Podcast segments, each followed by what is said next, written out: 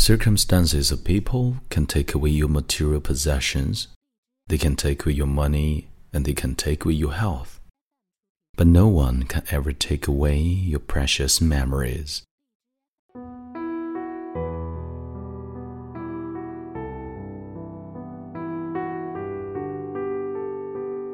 Hi，亲爱的朋友，欢迎收听英语美文朗读，我是你的朋友孟飞 Phoenix。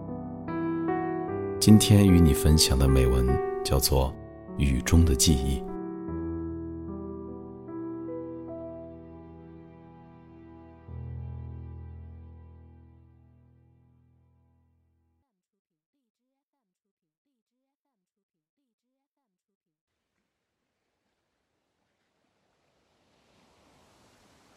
She had been shopping with her mom in Walmart.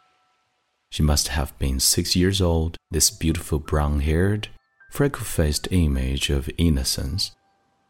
It was pouring outside. The kind of rain that gushes over the top of the rain gutters, so much in a hurry to hit the earth. It has no time to flow down the spout. We all stood there under the awning and just inside of the door of the Walmart. We all waited, some patiently, others irritated, because nature messed up their hurried day. I'm always mesmerized by rainfall. I get lost in the sound and sight of the heavens washing away the dirt and dust of the world. Memories of running, splashing so carefree as a child, some pouring in as a welcome reprieve from the worries of my day. Her voice was so sweet as it broke hypnotic trance we were all caught in.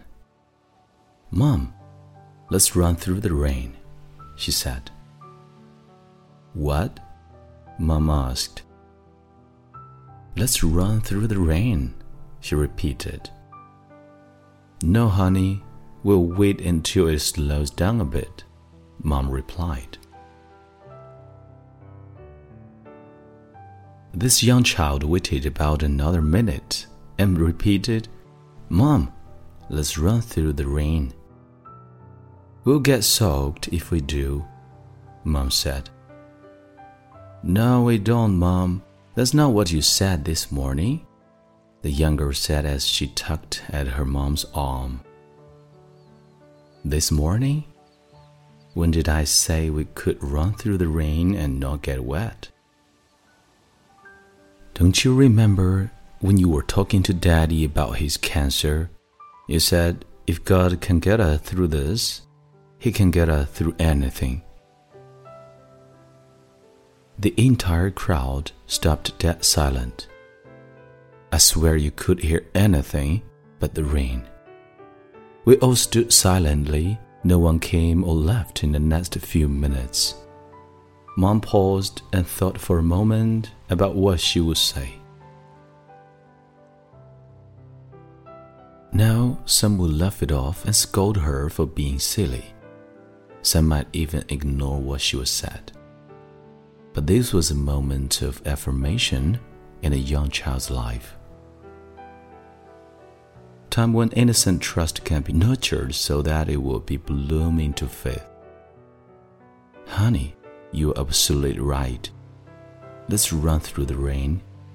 If get wet, well, maybe we just needed washing, Mom said. Then off they ran. We all stood watching, smiling, and laughing as they darted past the cars.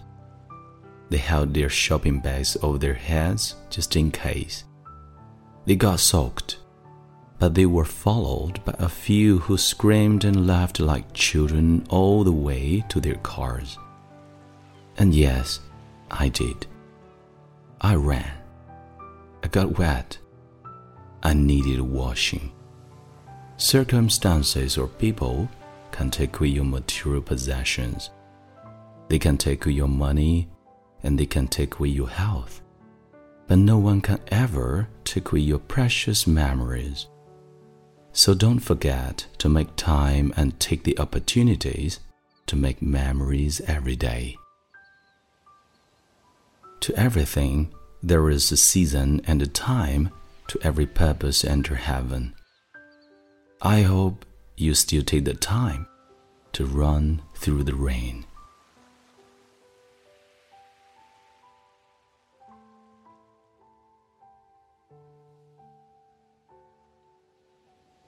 本期节目到这里就结束了，欢迎你在微信订阅号搜索并关注“英语美文朗读”，来和我一起邂逅更多暖声美文。